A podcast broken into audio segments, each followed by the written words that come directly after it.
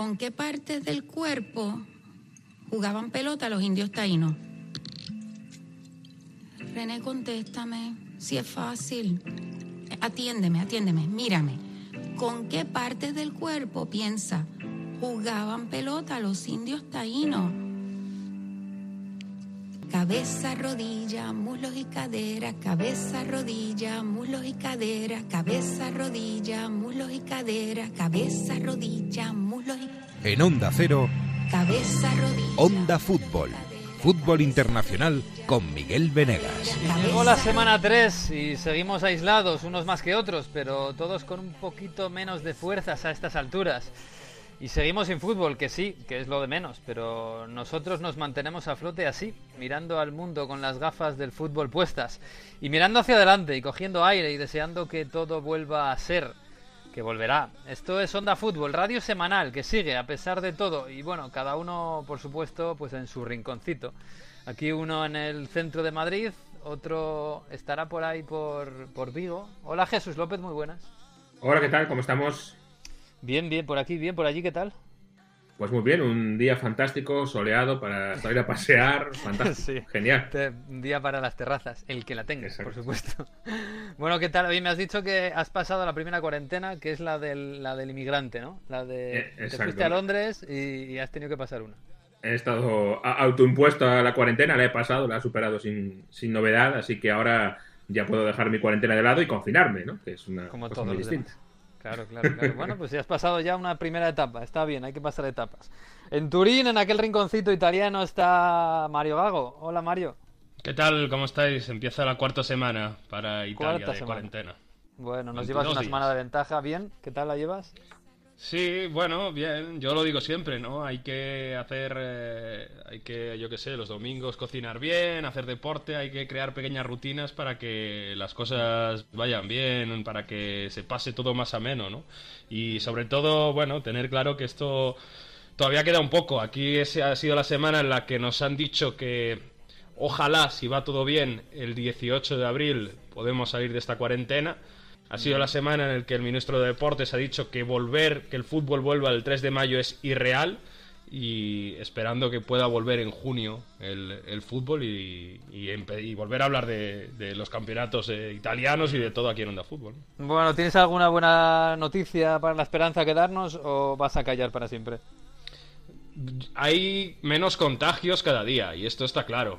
Entonces estamos en un, yo cito a los expertos, ¿no? En una fase de decrecimiento que va bastante poco a poco. Estamos en un pico muy plano, pero se está diciendo que, que, bueno, que poco a poco va a ir a mejor y aunque el número de fallecidos es muy alto, se, se irá reduciendo poco a poco. Lo que es, es tremendo es como eh, cada vez que anuncian algo en Italia, la semana siguiente sucede lo mismo en España, ¿no? Porque ese, ese cierre de actividades, eh, solo que solo quedan las actividades necesarias, es lo que pasaba la semana pasada en eh, aquí en Italia, lo que anunció Conte. Este fin de semana Conte ha anunciado una renta mínima para la gente, un, un dinero para la gente que está en mayor dificultad, para que pueda tener dinero para sobrevivir.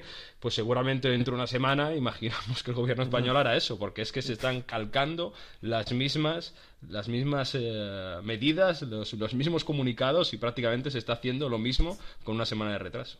Bueno, a ver si aceleramos un poquito y vamos eh, sacándonos esto de encima. Pero bueno, oye, eh, Jesús, en, en Inglaterra la gran novedad es que ya tenéis al primer ministro contagiado, al gobierno, no sé, est- estará funcionando porque no tampoco está grave ni nada. Pero bueno, no sé, también es un poco de alarma, ¿no? Tener allí al ministro, al primer ministro contagiado. Y que esta semana no ha habido, hasta esta semana no hubo confinamiento, ¿eh? Eh, Se estaba resistiendo, arrastrando los pies el gobierno de Reino Unido y esta semana por fin ha empezado el confinamiento. Y como dices, eh, Boris Johnson infectado y yo me quedo como highlight del día con ese bonito reportaje del Daily Mail, uno de nuestros favoritísimos eh, diarios de cabecera, que decía, a ver si va a ser la Unión Europea la que ha contagiado a Boris Johnson. ¿eh? Vaya, el pues. negociador Michel Barnier es el que le ha contagiado porque estuve hace un mes con él. bueno, hay que buscar siempre a un enemigo que nos ha traído el virus, ¿no? O sea, el, chino del murciélago o el, del vecino el negociador de la Unión Europea, yo creo. El negociador. Bueno, pues vale, pues no, pues ya tienen a un chivo expiatorio, pues adelante. Adelante. Bueno, pues así estamos, así estamos en Europa, en algunos escalones. Eh, y con el fútbol parado, pero los futbolistas, claro, parados, parados no están del todo. Eh, queríamos saber cómo están algunos que están fuera de su casa, fuera de España, y alguno que está un poquito lejos. En Islandia tenemos a uno que lleva ya unos cuantos años por allí. Álvaro Montejo, ¿qué tal? Muy buenas. Hola, muy buenas, ¿qué tal? Muy bien, muy bien, ¿qué tal, qué tal por ahí? No sé si estáis como nosotros en Islandia o, o estáis un poco más relajados, la cosa está más tranquila, ¿cómo estáis? Bueno, estamos un poco mejor, la verdad. Tenemos eh, libertad para, para ir a un sitio o a otro, pero sí que es verdad que que con precauciones sí que nos dicen que no podemos estar a, menos de dos metros de distancia de otra persona y, bueno, han cancelado entrenamientos, han cancelado pues, todo tipo de actividad deportiva. Así que bueno, tenemos libertad pero con, precauciones. Ya. Bueno, tú estás en el Tor Akureyri, que es un equipo de allí, ya llevas bastante tiempo además en Islandia, conoces bien todo eso. Eh, lo primero, eh, se suponía que empezaba la Liga ya en nada, ¿no? En un mes y parece que se ha retrasado un poquito. Sí, eh, hace un par de semanas ya cancelaron los entrenamientos y, se veía venir que, la federación iba a tomar esa decisión. Y bueno, estaba prevista para el 3 de mayo y parece ser que se retrasará un mes más o menos. Veremos a ver cómo, cómo afecta todo, todo este tema del virus aquí en Islandia. Claro, entonces a ti te ha pillado eso recién llegado, ¿no? Porque estabas en España pasando el invierno y justo has llegado allí y, no te puedes volver a España. Bueno, aquí las pretemporadas son muy largas. Eh, o sea, la temporada empieza en mayo y yo llegué en febrero, o sea, imagínate. Y bueno, llevaba aquí ya un mes y medio entrenando bastante fuerte con, con el equipo. Teníamos pensado irnos a España una semana de pretemporada también. Y nada, pues todo cancelado al final. Entonces, pues bueno, en cuanto volvemos, en cuanto volvamos a empezar a entrenar, supongo que tendremos un mes de pretemporada otra vez antes de que, de que empiece la liga. Y bueno, ¿y cómo se lleva? ¿Cómo lo llevas tú allí en, en, Islandia? Porque claro, aquí en España hemos visto, sobre todo la primera semana, muchos futbolistas de primera división y en Italia y en Inglaterra y en Alemania poniendo fotos, vídeos en Instagram de sus grandes mansiones, eh, en terrazas enormes con piscinas y bueno, aquí estamos en el confinamiento. Claro, un, un currante del fútbol como tú, allí en Islandia, donde además claro, hace frío, porque sigue haciendo frío, eh, ¿cómo lo lleva? ¿Cómo llevas eso de estar en casa? Bueno, a ver, nosotros al final también valoramos cómo está la situación en otras partes del mundo y estamos agradecidos. Es decir, que eh, nosotros valoramos el poder salir fuera de casa, aunque estemos aquí en Islandia, porque viendo cómo está mi familia en Madrid, por ejemplo, o, en Italia, pues, pues bueno, al final valoramos el, el poder salir a dar un paseo y, y eso nos hace estar más tranquilos y llevarlo mejor. Ya. Bueno, pues ya ves, Mario, está no todos los futbolistas están llevándolo igual y algunos no se han podido ir a su casa a hacer una mini pretemporada, un aislamiento, ¿no? Y, tenemos ahí a, Álvaro en, Islandia. Claro, yo escuchándote Álvaro, es verdad que eh, parece que el gobierno de Islandia no ha tenido que hacer medidas tan restrictivas. No sé si no hace falta, porque también hemos visto otros países del norte de Europa donde se ha dicho, bueno, a lo mejor no hace falta prohibir a la gente que no salga de casa porque ya ellos mismos eh, han eh, entendido la situación y dicen, eh, bueno, lo mejor es que, no salga de casa, no hace falta que la policía esté por ahí vigilando o, es que la situación no es tan grave. No sé si se fía la gente más en, la, en el civismo de los islandeses o la situación no es tan grave. Eh, bueno, yo creo que la situación es grave, grave en todos los países, porque aquí al final hay entre 700 y 1000 casos y somos solo 330.000, así que al final está avanzando también. Pero sí que es verdad que, como dices, el civismo de la gente aquí, eh, pues yo creo que se portan bastante bien. Entonces, dentro de lo que cabe, o yo por lo menos cuando salgo a, a la compra o a dar un paseo o cualquier cosa, se, se nota que, no hay mucha gente en la calle y que, y que toman precauciones. Va la mayoría de la gente con guantes y todo, o sea que, que más o menos eh, no hace falta que nos encierren de momento. Pero no ha habido. perdona, María, el, estilo de vida es, es, es, clave en esto, porque claro, imagino que, que el islandés hace una vida distinta a la del español, ¿no? Incluso. Sí, sí, desde luego. Desde luego al final la vida que llevamos aquí es mucho más casera porque el tiempo tampoco te permite estar estar fuera. Entonces pues bueno sí que cambia un poco la cosa pero tampoco es algo que que, echemos mucho de menos porque la vida social de Islandia no es tan alta como, como puede ser en España no, yo lo que quería decir, si, si ha habido también un poco de, de, polémica, porque claro, en España, en Italia, muchos están diciendo, claro, es que parece que han llegado muy tarde, ¿no? Aquí hemos visto como en Italia se han jugado partidos a puerta cerrada y esos partidos a puerta cerrada luego ha llevado a que futbolistas se hayan contagiado, ¿no? El caso de Dybala con Rugani y con Matuidi de la Juventus, que ha sido muy sonado, o tantísimos casos en la Fiorentina y en la Sampdoria. Entonces, bueno, no ha empezado la liga allí, pero no sé si también se ha actuado para evitar los casos en los entrenamientos. No sé si, si parece, la sensación es que aunque no haya esas prohibiciones, se ha actuado, o sea, el gobierno ha, llevado a que la población lo entienda con, eh, con, con, velocidad, vamos, que lo haya entendido muy rápido.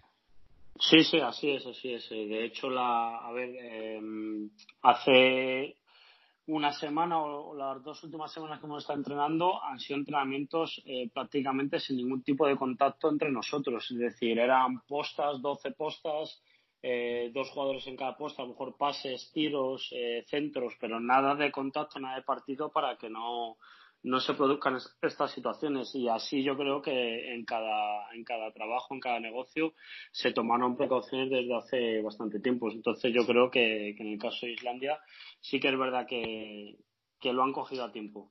Mm, oye, y ahí ya tú conoces, claro, llevas siete años ahí en Islandia, ¿no? Eh, conoces, claro, conoces a mucha gente que incluso han ido de la mano eh, tuya allí a probar suerte al fútbol islandés, algo de españoles.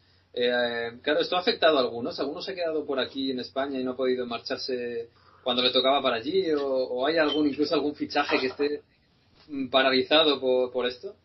Sí, sí, tal cual, tal cual. Eh, nosotros tenemos, por ejemplo, ahora en la agencia eh, cuatro jugadores que ya habían firmado su contrato y están en España. los clubes están hablando conmigo para que para esperar un poco a ver qué pasa con la situación, que obviamente siguen en pie los contratos, pero que, no tiene sentido que, vengan ahora mismo hasta que no se sepa el futuro de, la competición en Islandia.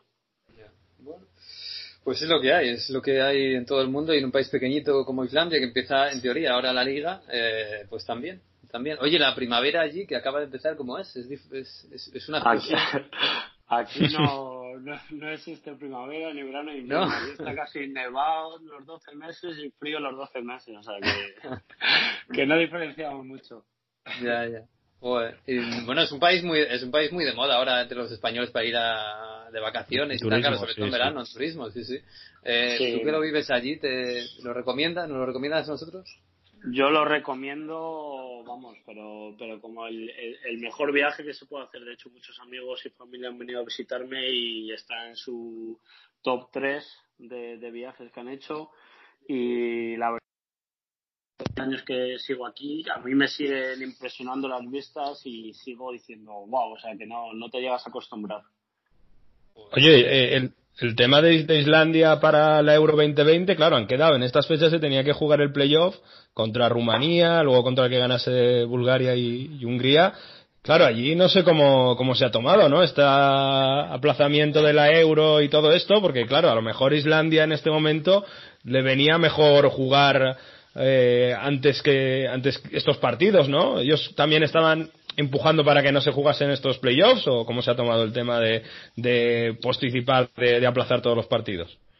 Pues la verdad es que no, no, no hay mucha diferencia. Sí que es verdad que Islandia tiene un equipo ahora mismo un poco mayor, digámoslo así, entonces a lo mejor igual no le conviene por ese tema, pero bueno, al final son cosas de, de salud, pero pero bueno, no, no creo que, que estén muy preocupados por, por ese tema, sino más por, por la seguridad de, de los jugadores. Bueno, si le pasa a Alejandro Valverde con los Juegos Olímpicos, que va a tener 41 años, pues Exacto, sí. es casi un mal menor, sí, sí, sí. Bueno, pues Álvaro, pues nada, te deseamos lo mejor, que pases lo mejor posible este tiempo tan extraño y tan duro en muchos casos y que la liga empiece como cuanto antes. Bueno, igual que aquí en España, ¿qué te voy a decir? Y, y habrá que visitar ahí Islandia. ¿En verano o en invierno? ¿Mejor en verano? Eh, mejor en verano, tenéis más probabilidades de disfrutar. que haya horas de sol, ¿no? Sí, sí, sí. además sí, queda gusto porque en verano son 24 horas de, de luz durante el día, así que podéis viajar todo lo que todo lo que queráis durante, durante el día, que, que está precioso todo. Qué bonito el sol de medianoche. Bueno, pues ahora que vaya, a ver cuando podamos, ¿eh? porque ahora uf, tiene todo muy mala pinta. Vamos a ver si pasa esto rápido y disfrutamos de la vida otra vez. Y del fútbol. Pues nada, Álvaro, que muchas gracias ¿eh? y un abrazo. Un placer, muchas gracias. Bueno, pues, eh, pues Mario, pues nada, así están los jugadores. Estos no se escapan, ¿eh? eh no se pueden escapar como los de la Juve y como medio Inter. Y bueno, ahora algunos de la Juventus han escapado. Esta semana hemos sabido que Alexandro y Douglas Costa han vuelto a Brasil. Parece que quien tiene dinero se puede pagar un charter, vuelve y se olvida de la cuarentena, ¿no? A pesar de haber estado en contagio con tres compañeros. Aquí lo que ha sonado bastante y que ha tenido bastante polémica las últimos, la última semana, los últimos días, es el tema de Rugani, ¿no? Que sabemos que fue el primer contagiado oficial de la Juventus, donde se hicieron el test y dio positivo, luego su compañera, su novia, también dio positivo. Pero claro, ¿cuándo se hizo este test? La Juventus, en primer momento y desde el primer día, siempre ha dicho que ese test se hizo después de que se jugase el Juve Inter del 9 de marzo. Se hizo, dicen, el 11 de marzo. Claro, aquí ha dejado la, la, novia de Rugani, ha hecho una entrevista en un medio digital, he dicho, no, no, es que ya el mismo día de Juve Inter, yo me acuerdo que Rugani ya me dijo que se quedaba en la ciudad deportiva porque tenía fiebre y ya le habían hecho la prueba. Entonces, claro, aquí se le ha escapado, entre comillas, a la novia de Rugani que el hmm. futbolista ya tenía síntomas de coronavirus el día de la partida Juventus-Inter, que nadie lo quiso hacer público porque si no, no se hubiese jugado el partido, y que probablemente de ahí han venido los contagios de Matuidi y de Dybala, porque Rugani estuvo en el partido, no jugó, eh, no me recuerdo si, jugó algún minuto, creo que no, pero estuvo en el, en, el, eh, en el vestuario, estuvo con sus compañeros, y esto es bastante grave, si la Juventus es verdad que ha escondido ese positivo para que se jugase el partido. Bueno, de momento ha quedado todo escondido porque la prioridad es que se recupere todo el mundo y que, por ejemplo, jugadores como Dybala pasen de este coronavirus. Mm. Pero si esto es verdad, es bastante grave. ¿eh? O sea que, mm. bueno, por ahora la Juventus dice oficialmente que la prueba fue hecha el martes. Pero su novia dice lo contrario. Pues, pues sí, el famoso Juve Inter, ¿eh? Fíjate que hablábamos de si no hubiera Juve Inter se jugaría la jornada. No, no, no se jugaría. Pues fíjate hasta qué punto, hasta qué punto ha llegado. Madre mía, por cierto, hoy lunes eh, el Dortmund entrena, ¿eh? Yo creo que es el primer equipo de Europa, por lo menos gordo, que haya dicho no, no, lo han dicho oficialmente, pero lo ha dicho en Rechan en una entrevista que le han, que le han hecho en Alemania. entrena de aquella manera, no entrena. Claro, como nos, como nos contaba Montejo, supongo, ¿no? Eh, en parejas y un poquito aislados unos de otros y tal, pero bueno, ya es un paso, ¿no? Que, un equipo como el Dortmund esté entrenando. Así que bueno, hay que mirar cosas positivas, ¿eh? Hay que mirar cosas positivas. Eh, oye, ¿habéis eh, al final visteis la semana pasada de English Game? yo la acabé y me gustó. Sí, sí, sí. Me, me ha gustado bastante y mm, me ha gustado, lo que es verdad, me hubiese gustado ver todavía más fútbol. Eh, que, se, que se centre en la sociedad del, de, de, la época está bien, pero a lo mejor alguna trama demasiado... Bueno, me hubiese gustado que hubiese sacado más equipos y, y más cosas, pero me quedo una de las, de las cosas que sucede, creo que es en el tercer o cuarto capítulo. Mm, cuando... con spoilers, ¿eh? Sí, no, pero es solo una frase que, que comentan, ¿no? Que dicen, bueno, cuando hablan de, que empiezan a contratar jugadores o no, ¿no? Y dicen, mm. bueno, es que nosotros pensamos el fútbol para divertirnos y ya está. Dice, bueno, es que con toda esta gente que, que le siguen, a lo mejor hay que pensar el fútbol de, de otra manera. Eh, entonces, bueno, es como empieza a nacer el fútbol negocio, ¿no? Ya en aquellos años y, eso es interesante, eso sí que me gustó mucho. Sí, sí, sí. Bueno, Jesús, creo que a Jesús no le gustó tanto, ¿eh? Sí, bueno, eh, es verdad. no, es de, no, es de, Peaky Blinders, está claro. No, es, de Wire, no es de Wire. como serie de fútbol, no es porque yo creo que el fútbol es la ambientación de la serie que, retrata otra cosa, ¿no? Yo creo que retrata eh, temas sociales en esa época en Inglaterra. Pero bueno, estoy a medias. No, no he tenido todavía de verla entera porque me he impuesto no hacer demasiado maratón de Netflix. Eh, y voy capítulo a capítulo, pero bueno, eh, em, empezó un poco floja para mí y ha ido un poco mejorando una vez que te das cuenta de que, bueno, que no es sobre fútbol, es sobre otro tema y también está bien. El fútbol es parte un poco del decorado ¿no? y de la ambientación. A mí me parece, eh, bueno, aparte de que hay algunos hechos que están mezclados con la realidad, que no son, no son reales, y no voy a hacer ningún spoiler, pero, pero no hay más que mirar la Wikipedia. Eh, me parece perfecta para unir eh, matrimonios y parejas eh, en los que a ella, por ejemplo, le gusta el fútbol y a él no, o viceversa. a mí me ha pasado, a mi chica le ha gustado, así que todo fantástico, podemos verla juntos y, y genial. Así que, oye, pues muy bien. Jesús, en Inglaterra, cosas que han pasado.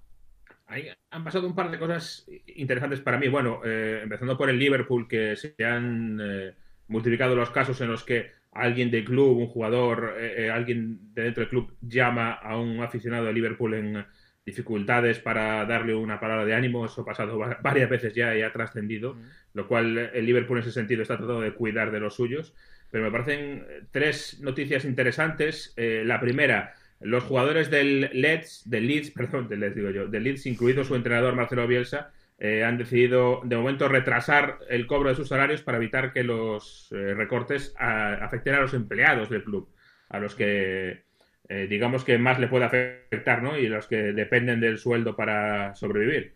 Sí, a los que no son millonarios, desde luego. Mm. Exacto. Gran gesto, por tanto, de la plantilla del Leeds.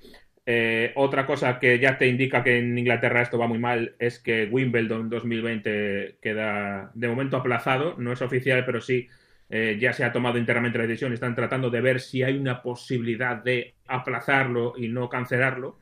Eh, hay reunión estos días en el All England Lawn Tennis and Cricket Club, que así se llama el nombre completo del club, del All England Club.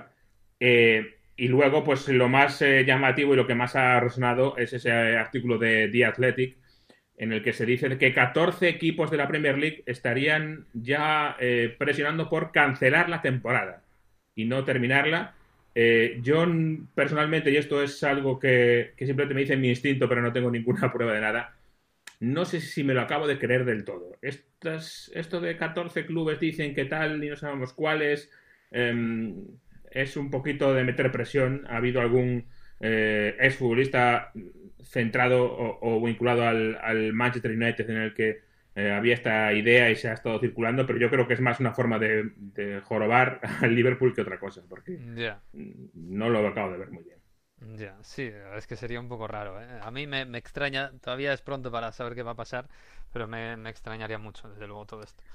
Yo puedo entender que a lo mejor no, se acabe no haciendo la temporada porque sea imposible. Eh, Mm, puede pasar eso, pero no que a estas alturas, eh, todavía en el mes de marzo, ya están los clubes diciendo no, no, hay que cancelar todo. Eh, no ha pasado nada. No ha pasado nada. Aquí no ha pasado nada y nadie ha ganado a nadie. Exacto. pobre Liverpool, madre mía. En fin, bueno, pues esto es lo que ha pasado estas semanas. Por cierto, ¿habéis estado, ¿le habéis echado un ojo a la Bundesliga? Porque ha habido, ha habido este fin de semana un torneo. En el, bueno, este fin de semana y el que viene, porque va a seguir, que es la Bundesliga esta de eSports. De, Oye, qué idea más original, ¿no? Por cierto. Sí, sí, me suena de algo. Sí, sí, me suena de algo. Bueno, ha estado, yo he estado viendo un poquito. ¿eh? Ayer vi al Dortmund con Arraf, que estaba jugando. Al final empató. Eh, ataca mejor que defiende. Estoy hablando del juego, no de la ah. realidad. Aunque también. Y bueno, yo no estoy muy versado en esto, pero tenemos algunos compañeros que sí lo están, así que vamos a, a darles la bienvenida. Bueno, uno es Alberto Fernández, que es el, no sé, el jefe de, grafismo de Onda Fútbol, también miembro del, del departamento editorial. Hola Alberto, muy buenas. ¿Qué tal Miguel? Muy buenas. Nunca me habían asimilado ese cargo, ¿no? Es el cuarto Beatle aquí. el cuarto director de grafismo, pues eh, director de grafismo es algo que ya tengo que sumar a mi currículum, mira. Súmalo, súmalo. Tienes muchas, tienes muchas y bueno, había que reconocer eso, por supuesto. Oye, ¿qué tal el FIFA o el, o el no sé, o el Pro? Hombre, esto es un debate largo, ¿eh? es un eterno entre el FIFA y el Pro. Si quieres, profundizamos luego, pero vamos. Eh, meter el dedo en la llaga, ¿no? Yo, si quieres, dejo un aperitivito, pero yo diré que este año, eh, por fin, el Pro Evolution Soccer es mejor que el FIFA. Por fin. porque ¿eh? sale la Juventus con derechos, lo dice solo. Eh, bueno, es una de las mejoras que tiene el Pro, ¿no? Pero fíjate que en el último, bueno, el último lustro seguro, eh, FIFA cada año sacaba un mejor juego que su gran rival, que es el Pro Evolution Soccer. Pero este año, creo firmemente, comparándolos los juegos y habiendo jugado a los dos, que el Pro Konami ha sacado mejor juego que EA Sports, seguro. Oye, Fernán, ¿y el Football Manager? No lo metemos en, eh, ahí en el, en el concurso.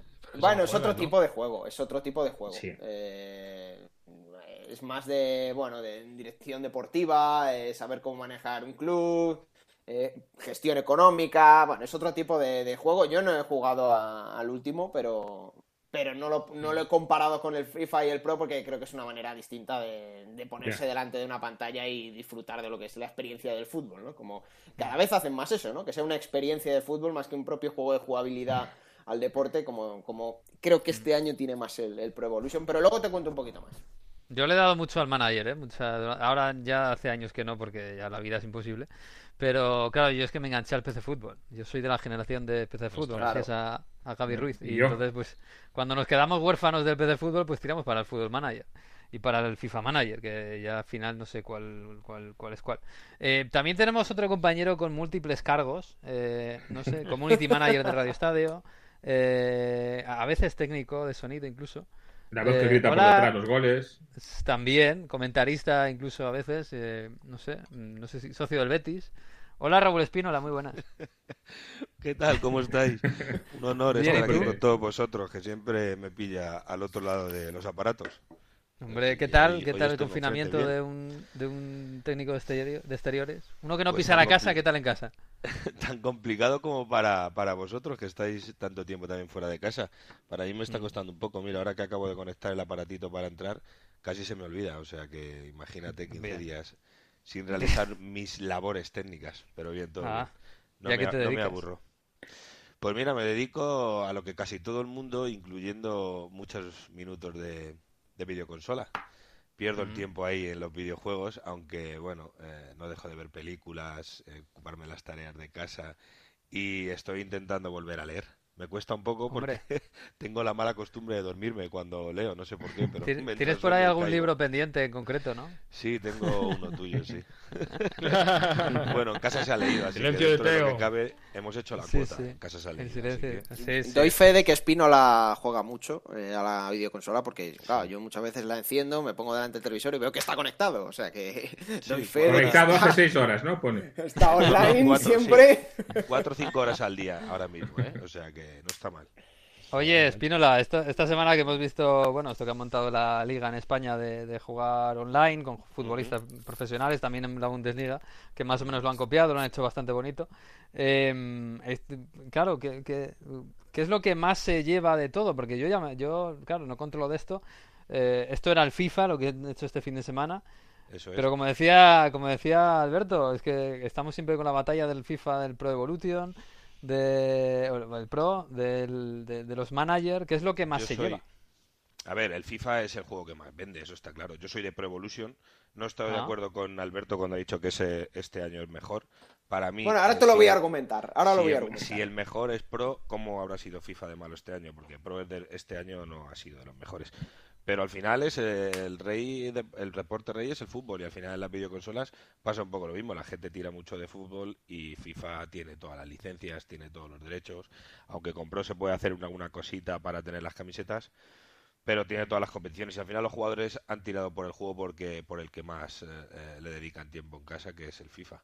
Y la verdad que el torneo estuvo bastante bien, había mucho nivel. Cuanto más jóvenes, mejor jugaban.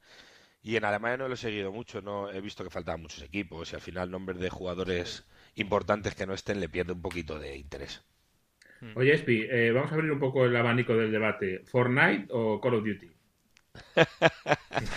Fortnite me parece que es un juego un poco más infantil que el Call of Duty. Yo tiro más por el Call of Duty, pero el Fortnite es un juego muy adictivo. Pero yo soy más de Call of Duty, me parece. Pero no tiene nada que ver, ¿no? Mm, a ver, eh, son juegos, eh, son juegos muy parecidos, pero uno más infantil y el otro es un poquito más real, por decirlo de una manera. El otro se hace muchas eh, escenas de la guerra mundial y demás. Al final es un mata-mata, ¿eh? Lo que pasa es que no se ve Un shooter, ¿no? Como se, sí, se llaman. Bueno, yo de pequeño jugaba al Doom y al Duke Nukem, que más o menos es donde viene. Bueno, pues esa es la progresión del 2020. Yo soy mayor. Es la progresión. una cosa, cuando vienen los, jóvenes ahora y, dicen que lo, que está de moda es el Fortnite, yo recuerdo que yo con 17, 18 años iba a un cibercafé con amigos a jugar al Unreal en red. Que el Unreal era como el. Counter Strike, eso sí. O Counter Strike también, mítico, mítico, sí, sí. O sea que ya está inventado todo. Sí, bueno, Ya, ya. poco a poco ya van a- con las gafas estas nuevas ahora, las VR virtuales todavía te mete más dentro del juego, así que es una flipada, sí. Está bastante Madre mía, no, no vamos a volver más atrás porque me voy a poner a hablar del Street Fighter y no es cuestión de que me llame. Oye, hay, este- eh, Miguel, perdona, perdona. Hay una recreativa que la, que la venden, ¿eh? Eh, y te Sí. vienen todos esos juegos. Es espectacular. Todos los juegos de nuestra infancia en la recreativa la tienen ahora. Una barbaridad de, bueno, pues al final nos lleva un poquito a nuestra infancia, pues recuperar esos momentos. Sí, sí. Fíjate, Miguel, que- Sí. Hablaba, hablaba Espínola de, de- de, bueno, de los derechos que pueden tener el FIFA o el Pro. Eh, ya metiéndome un poco en la comparativa, eh, bueno, un juego de, de fútbol de estos lo divides en, en cuatro aspectos: en jugabilidad, en los modos de juego, en los gráficos y en las licencias, que cada vez es algo más importante.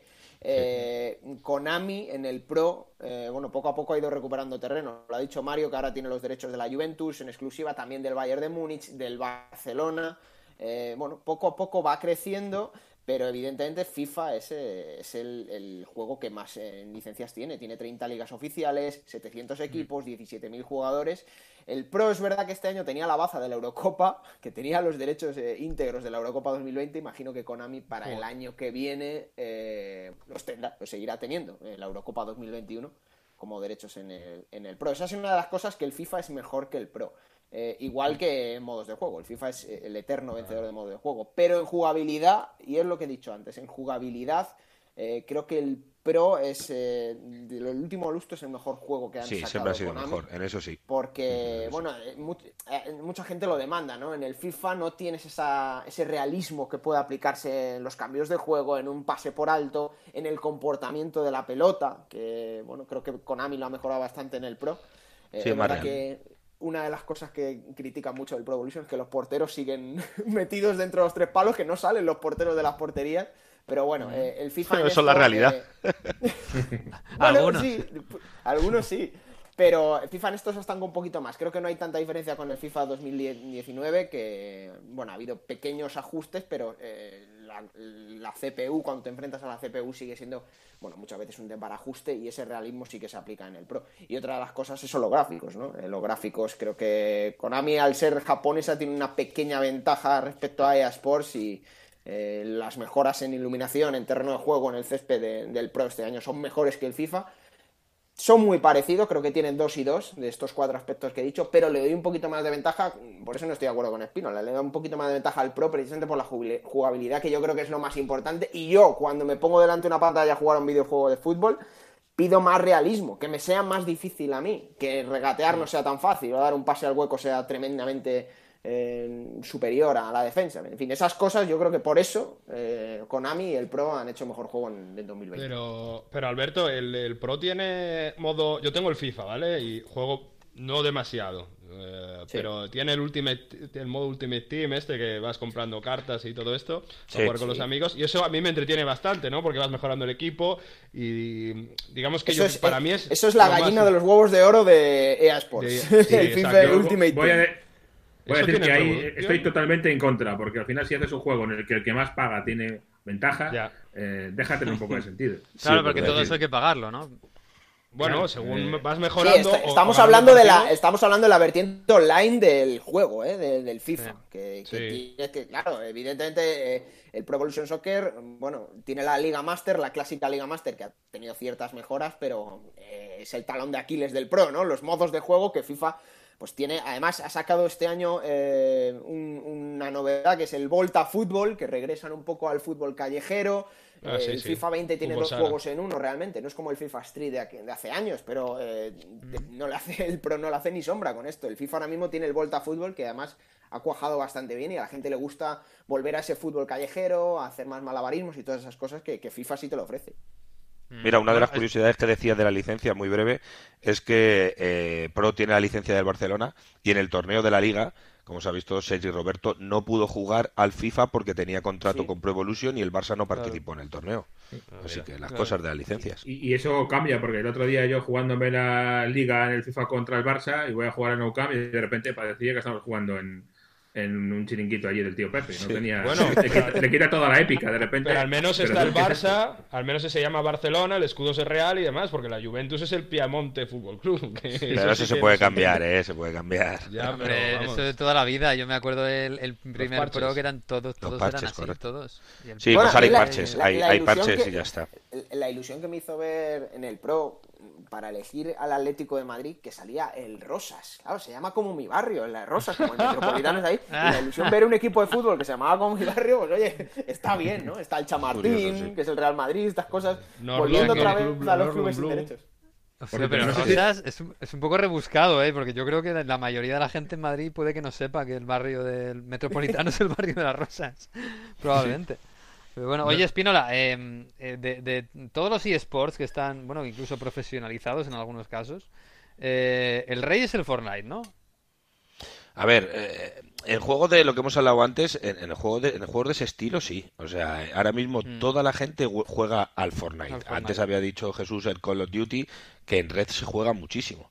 Pero eh, dentro de, de- de ese tipo de juegos que tú hablas, de, enfrentarse unos con otros, de, varios grupos, uno hay, hay, hay muchos que, que tienen liga y, muy complicados. Aquí conocemos el Fortnite porque es el que, el que más jugamos. Pero en el mundo hay, hay otro tipo de juegos de, de ese estilo, online, donde echan partidas inacabables. El Fortnite es, es ahora mismo el que más conocemos, sí. Y en deportes, eh, parece que el FIFA es el, el fútbol, ¿no? El que más, eh, por lo menos el que más pita, el que más suena. Siempre No en si, Europa el fútbol eh, pita más, pero si te vas de repente a Estados Unidos, ahí ya sabemos que el fútbol americano tira, tira muchísimo. Y, y Mm. claro, está el Madden que lleva toda la vida, es un juego de fútbol americano que cada vez es más complicado. O sea, eh, El Madden. se van yendo todos hacia la, re- hacia la realidad y, y el Madden es súper difícil. Yo he jugado y es muy complicado. Y hace Pero años, hace años eh, EA Sports tenía casi el monopolio de tanto en fútbol y baloncesto porque tenía el FIFA y Mm. Tiene tenía el, todo, N- sí. el NBA. Y cada año sacaba el NBA, el año que fuera, pero desde hace unos cuantos años eh, 2K... eh, Sí, lo levantó ya por los aires, sí. Le adelantó y cada año el juego que 2K saca de baloncesto de la NBA es, eh, vamos, es el número uno. Es el más vendido, tanto en. Europa como en Estados Unidos, el NBA 2K es el más vendido. Es un juego Además, que... el, el 2K, claro, yo, yo tengo compañeros allí, bueno, eh, eh, Arangues creo que juega Collado de toda la vida, antes estaba Héctor también muy Esto enganchado, sí, eh, juegan mucho, sí. muchísimo, siempre me lo decía y me decía que, que el 2K hacía unas virguerías espectaculares, Sí. más allá de incluso que se les veía la cara y los gestos a los jugadores de una manera súper real, ¿no? Sí, sí, sí, sí. Ahora mismo es el mejor juego de baloncesto. O sea, antes tenías por la, la, la primicia y siempre de ser el juego más importante y ha desaparecido, vamos, ya de hecho, este año yo creo que en el 20, el NBA 2020, ni lo he visto. O sea, ahora ya está el NBA 2K y es el que más juega. O sea, y es el que más se vende y ahí no hay rival, pero en absoluto. Y igual, es tan real como todos los juegos que estamos viendo. Ya manejas a un, a un jugador tú solo y, y- y es complicado, es complicado. O sea, se hace difícil, ¿eh? A lo mejor porque eh, los que hemos jugado al fútbol, los que llevamos todos jugando, jugando al fútbol en una consola, nos cuesta menos. Pero esos deportes como el fútbol americano, el béisbol o, o el baloncesto, Mm. son para mí son más complicados de jugar, pero son juegazos. O sea, están súper cerca de, de la realidad. Y son los que más venden, sí, claro. A mí lo que me han dicho un compañero aquí de, de una empresa aquí de, de Turín es que juegan campeonatos, un jugador, eh, o sea, está tan, tan organizado que un eh, cada uno maneja un jugador, cosa que yo no he visto en el FIFA, y juegan Mm. sí verdaderos torneos y con un entrenador que, que les prepara. Es, es increíble, o sea, como si fuese un equipo totalmente real, con el entrenador que le dice, ahora tenéis que moveros así, y cada uno maneja un jugador. Que eso, sí, claro, sí. en el FIFA es mucho más complicado, pero en el NBA, Esta pues, semana lo han hecho, han hecho un torneo también del estilo que hizo la liga, han hecho un torneo con parejas de jugadores. Eh, yo vi, creo que a, uno, a, a Lucas Pérez y, y a un jugador de León, no recuerdo el nombre ahora, jugando los dos en el mismo equipo contra otros dos en el mismo equipo, o sea que sí se puede. Y yo en mi casa con mis amigos hemos llegado a jugar en el mismo equipo hasta seis. Imaginaos el descontrol, El ¿eh? O sea, al equipo, final, en el mismo equipo, uno con cada mando y, y el defensa se acaba en ataque, o sea, es un descontrol porque no estamos acostumbrados a eso, a que cada uno mantenga su posición en el campo como en la realidad. Pues en el próximo virus, que llegará dentro de unos años, eh, se, puede, se puede seguir la liga así, ¿no? O sea, que los 11 jugadores del Madrid, por ejemplo, y los 11 jugadores del Barça, pues salten cada uno, ¿no? Y cada uno se maneja no es ninguna tontería, ¿eh? es posible que veamos eso. A, a ti, Miguel, lo que te gusta es el, el- el- los videojuegos de fútbol, es el mercadeo, ¿no? El salir al mercado de Sí, fichajes, sí. en hacer Los managers, los managers. A mí el Vamos manager. a descubrir, claro, vamos a descubrir una joven promesa para llevárnosla por menos precio, no, todas esas cosas. A mí eso es FIFA que- Manager, FIFA Manager fue el más completo y el más fácil de jugar, no tenía tanta complicación como tienen estos de ahora, que manejas hasta, hasta la limpieza de los asientos de los estadios. Claro, es, que eso te iba a decir, yo jugué al, yo pasé del PC Fútbol antiguo al, FIFA Manager, que era más o menos parecido, un poquito más complicado quizás, en algunas un poco. Cosas. Un poco, un poco, incluso tenías vida privada, con, te casabas, historia. Sí. Y, y sí, sí, sí. Y luego eh, hubo un momento que eh, alguien me pasó el, el Football Manager y me parecía más complicado todavía. Muy difícil. Muy difícil. Más complicado, pero, al final era muy bonito, claro, si te metes, lo que más es que hay que echarle tiempo y hay que manejarlo. Y, sobre todo me parecía que era mucho, eh, mucho menos sencillo en el sentido de que tú en el FIFA tenías una puntuación de los jugadores, ponías a los mejores y ganabas. Y aquí no había puntuaciones en sí, sino que cada uno tenía un montón de puntuaciones que iban subiendo y bajando y al final tú hacías un equipo muy en función del estado de forma, con lo, con lo cual era mucho más complejo. O sea, yo ya no sé, esto te estoy hablando de hace ya pues igual 5 o 6 años. Yo no sé hasta dónde ha llegado esto. Hasta aquí, hasta el 2020. O sea, todavía hay juegos de Football Manager. no, pero quiero decir que hasta dónde, hasta dónde puede llegar la complicación en un manager, ¿no? Porque llegamos a un punto en que, que ya tienes que manejar todo en el Pro, y no es por, no es por insistir, pero eh, otra de las cosas que ha mejorado la Liga Master del Pro Evolution es el realismo que tienen los traspasos y los movimientos de mercado, que ya no solo es que tengas que cuadrar las cuentas y hacer una oferta a un club, también tienes que contar con el ok del jugador, tienes que convencer mm. al jugador, ¿no? Entonces, por lo tanto, de verdad se te plantea la, el escenario y una situación mm. real de un director deportivo. Lo ideal sería eso, que mezclaron el Football Manager tal y como lo hemos conocido nosotros, o el FIFA Manager, o el PC Fútbol, y eh, eh, instaurado en, estos juegos que tenemos ahora, que tú seas capaz de manejar el club y a la hora de llegar al fin de semana puedas jugar. Lo que pasa es que no sé si a la gente le gusta tanto más que el, ponerse delante del mando, eh, jugar, ganar y sobre todo los online que es lo que más llama la atención. Yo creo que sí, yo, creo que a la gente cada vez le, lo demanda más la gente. Pero Pro no lo mucho tiene. peor y mucho más básico. Sí, no, son muy básicos perfecto para no perder demasiado tiempo en, en ojeadores y demás, pero para fichajes y eso, por ejemplo, el FIFA de este año, vas y negocias primero con el entrenador del equipo que quieres comprar, ahí estuve yo ahí negociando con Gasperini por Malinowski, y luego tienes que hacerle el contrato ahí con animaciones y, todo eso. Sí, en cuanto a cinemática, digamos que eh, Konami se centra más pero lo que quieren es el juego. FIFA ahí es mejor. Pero lo que he dicho al principio, y fíjate que yo creo que sí a la gente que además le va interesando la experiencia de fútbol en general. O sea, que tenga las dos cosas, que es lo que dice sí. Creo que eh, mm, cada vez tiene más aceptación para la gente que a lo mejor tiene más tiempo o le echa más rato para jugar a un juego de estos, poder tener la experiencia completa del mundo fútbol. Sí, es que es más amplio porque al final acaba ganando la liga, el torneo, pim pam pum, y en dos meses está acaba el juego. Tiene que durar un año hasta que salga el siguiente. Entonces, tienen que sacar cosas que nos haga eh, estar más pendiente del juego y aunque no le dediquen muchas horas al día, si en extensión puedes estar eh, dedicado el juego de verdad y no, y no acabártelo en enero. Bueno, te digo una cosa, yo cuando jugaba al manager, yo cogía al Newcastle, le hacía campeón de Europa y me costaba unos meses, ¿eh? Sí, bueno, hombre, sí. Luego a, lo mejor, luego a lo mejor me cogía, y luego a lo mejor me iba del Newcastle un partido homenaje y me iba al Alavés. Y le cogía al Alavés que estaba en segunda o en segunda B y también le hacía campeón. O sea que esto eso jugando es más fácil. O sea manejando todo el equipo con los botones no, es más no, fácil yo te estoy diciendo que el dejando. manager, el manager. por eso en manager en manager. Que si dejaran esa opción a lo mejor mm, tenemos un poquito más de opción de jugar con más equipos y, ganar luego está en FIFA el modo leyenda que tú eres un único jugador de, de los 11 que hay en el campo y solo depende de ti desde que te llega el balón hasta que lo sueltas. Sí es difícil eso, es más difícil. pero hay, hay, hay, jugadores de manager y o jugadores de. O sea, videojugadores de manager o de, o de jugar o están mezclados. O sea, la gente quiere ponerse con las dos cosas. Youtubers dices, ¿no? Gente influencers de... No, quiero decir que si, que si la gente de verdad está demandando que se una fusión de los dos, en realidad hay gente que le gusta el manager porque le gusta construir equipos, hacer mercadeo, etcétera, y luego jugadores que lo que les gusta es ponerse con el mando y jugar. Creo que, lo que he dicho antes. Yo creo que nostálgicos seguro que sí querrán eso. Los chavales jóvenes no. Exacto. Los chavales jóvenes no, hombre, a ver, está claramente diferenciado. ¿Quién quiere jugar al partido y ya está, y quien quiere dirigir un equipo, ¿no? Pero lo que yo creo es que cada vez está más abierto a la opción de mezclar las dos. A lo mejor no tan profundas, pero mezclar las dos cosas. Yo creo que sí. Bueno. Oye, pues, de acabar... Sí. Jesús, perdona. Sí, decía, no os olvidéis que todos estos juegos eh, deportivos vienen herederos sobre todo de uno. El primer gran éxito, no os acordáis alguno, del Match Day 2, que era aquel juego de fútbol que se jugaba al Amstrad y al, eh, y al Spectrum, Yo lo recuerdo, Sí, era yo muy pequeño, jugaban, jugaban mis, mis- mis hermanos mayores más que yo. Y había que meter el cassette, eh, darle a play esperar a que se cargara, que era que pasaba toda la cinta, igual estaba 20 minutos, media hora cargando para poder jugar. Y, Sí, sí. y Yo, para disparar viene- había una de barra las que iba recreativas. subiendo. Sí, Sí, había una, barra que iba subiendo y bajando. Y si disparabas cuando estaba en el 1, pues iba despacio el tiro. Y si disparabas cuando estaba en el 3, iba, iba fuerte el tiro. Y no había más.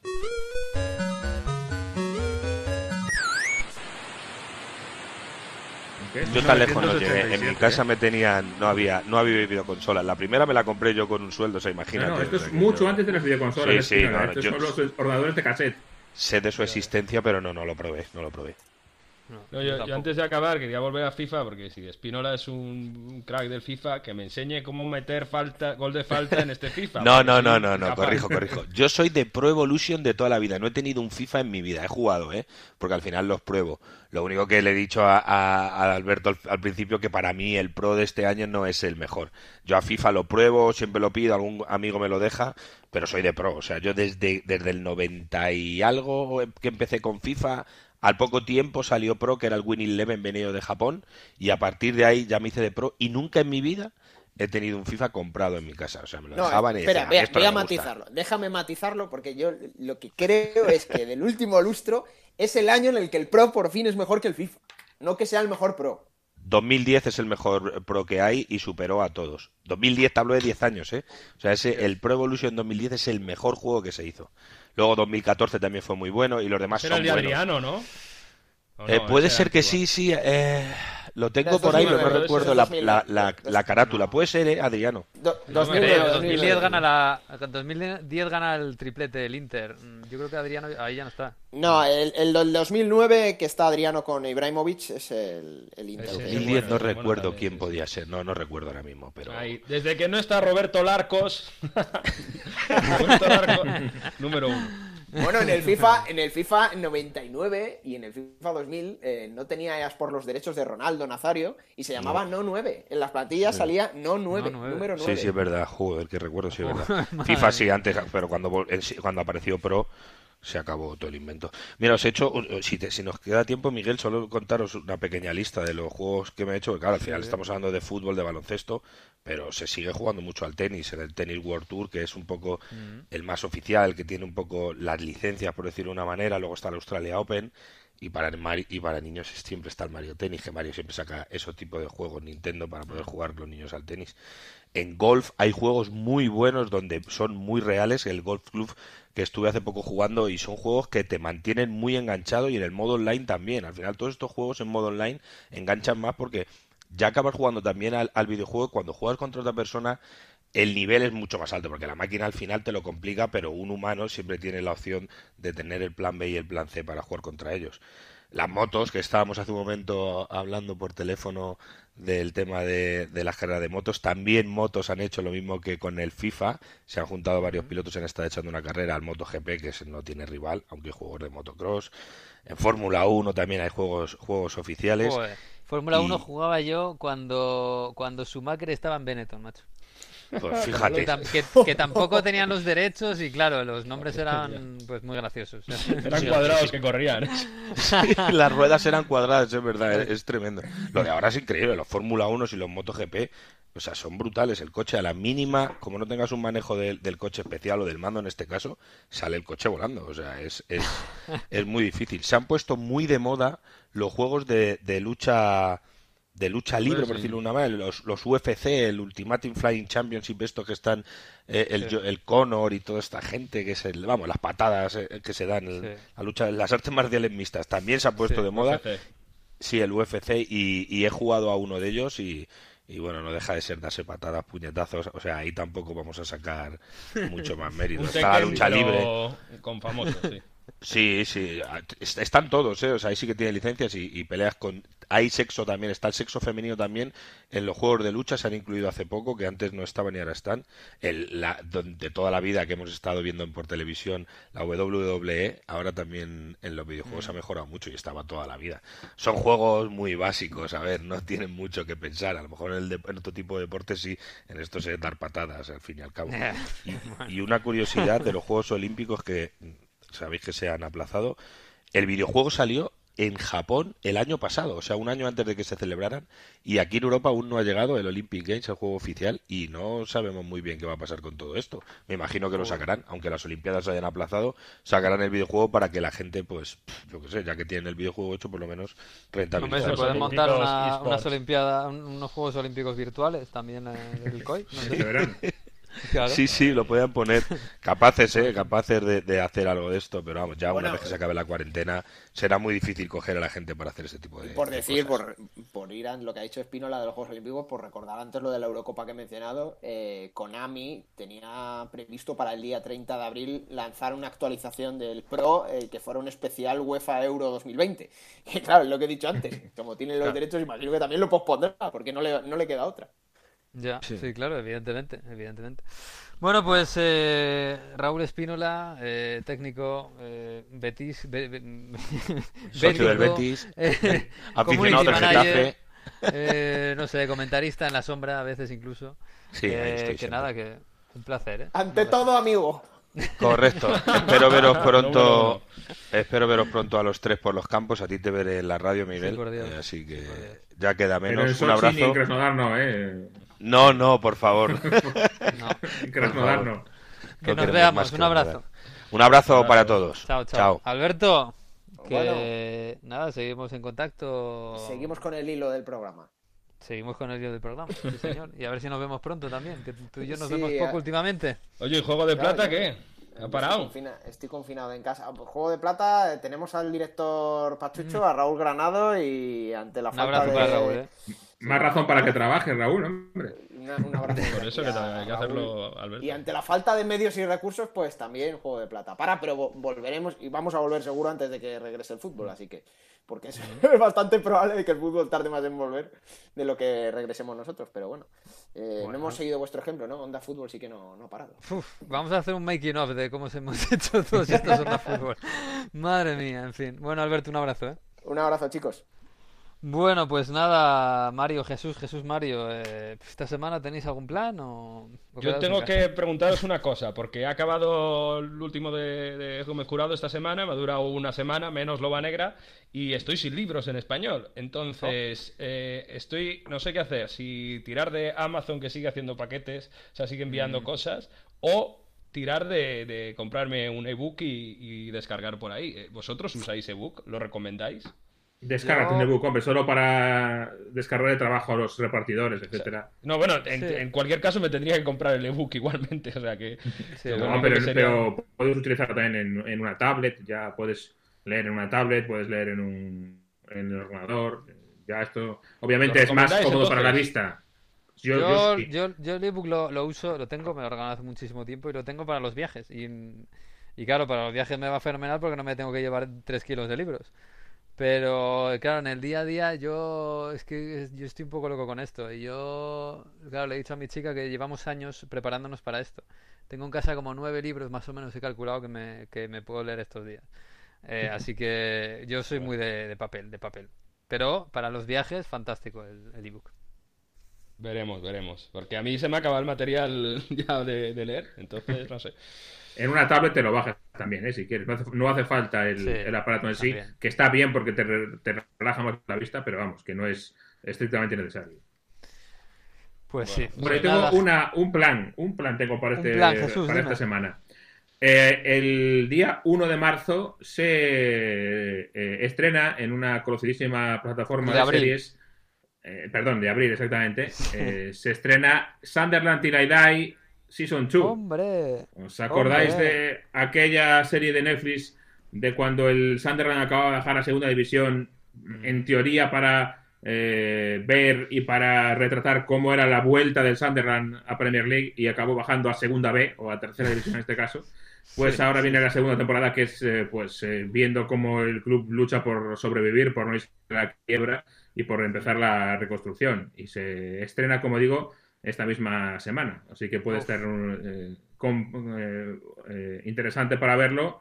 Seis capítulos, estoy leyendo por aquí, así que Eh, vamos a ver si es tan bueno como el primero. No creo que sea tan buena como la primera temporada, pero bueno, interesante seguro que es. Hombre, también le salió, también, no al club, que le salió fatal, pero también le salió la serie a la plataforma, a la productora, y tan tanto éxito y también acabó que, han hecho una segunda yendo tan mal el equipo como va.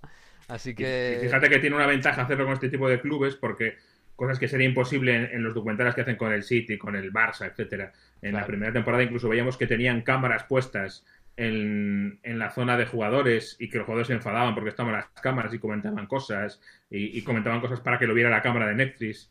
Eh, este tipo de cosas que no van a pasar nunca jamás en, un club grande, en estos clubes pequeños, medianos, sí ocurren. Así que a lo mejor a veces es más eh, jugoso esto que otro tipo de documentales.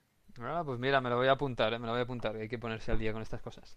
Pues nada, chicos, que un abrazo, cuidaos bien, cuidaos a los que, cuidad a los que tengáis que cuidar y no salgáis de casa. Sobre todo no salir de casa. Sí, sí, sí. Fuerza que se sale. Todos juntos, poco a poco saldremos. Un abrazo, un abrazo.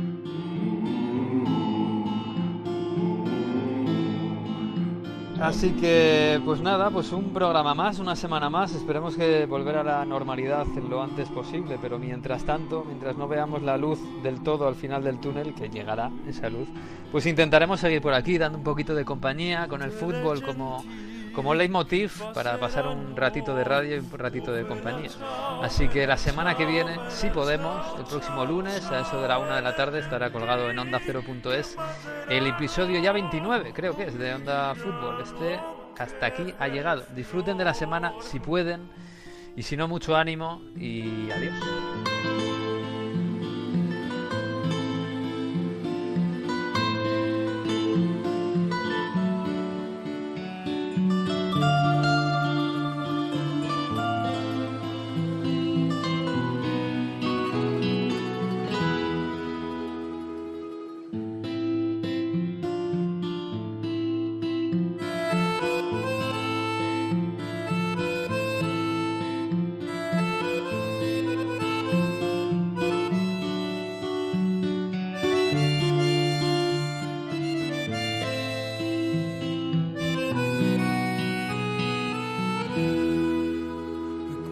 Fiore